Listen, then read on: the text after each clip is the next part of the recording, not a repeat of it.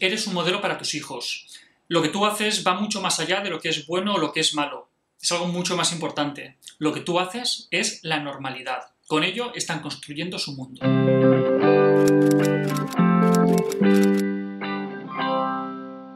Os voy a contar una anécdota.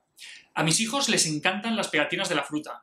Las pegatinas estas que van en la fruta, en los kiwis, en las naranjas, que te dicen de qué almacén viene la fruta, pues bien, les encantan. Nosotros cuando estamos comiendo, cuando estamos cenando, nos las piden y se las ponemos aquí, en el dorso de la mano. Pues bien, un día estábamos cenando y se nos habían acabado las pegatinas de la fruta, no teníamos ninguna en la mesa, y lo que tenía a mano era una loncha de jamón. Pues bien, mm, me pedían fruta, pegatina de la fruta, y yo cogí y les puse una loncha de jamón. ¿Qué es lo que pasó? Que cogieron y se comieron la loncha de jamón. Para seguirles un poco el juego, mi mujer y yo hicimos lo mismo. Nos pusimos una loncha de jamón en el dorso de la mano y nos la comimos. ¿Qué es lo que pasa? Que desde ese momento ellos el jamón se lo comen así. Piden jamón estirando la mano. Te piden que les pongas ahí el jamón. Y claro, ahora a ver cómo les explicamos que el jamón no se come de esa manera.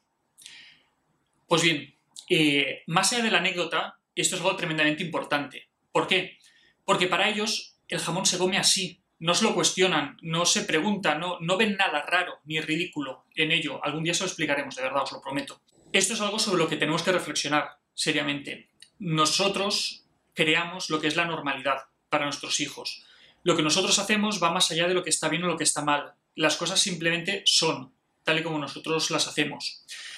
¿Cómo tratamos a la gente? Si saludamos y nos despedimos al llegar de los sitios, si respondemos con educación, los hábitos que tenemos de salud, de higiene, de relación con otras personas, el vocabulario que empleamos, las palabras que decimos, si decimos palabras malsonantes, si no las decimos, todo eso genera el mundo en el que ellos viven y para ellos eso es la normalidad.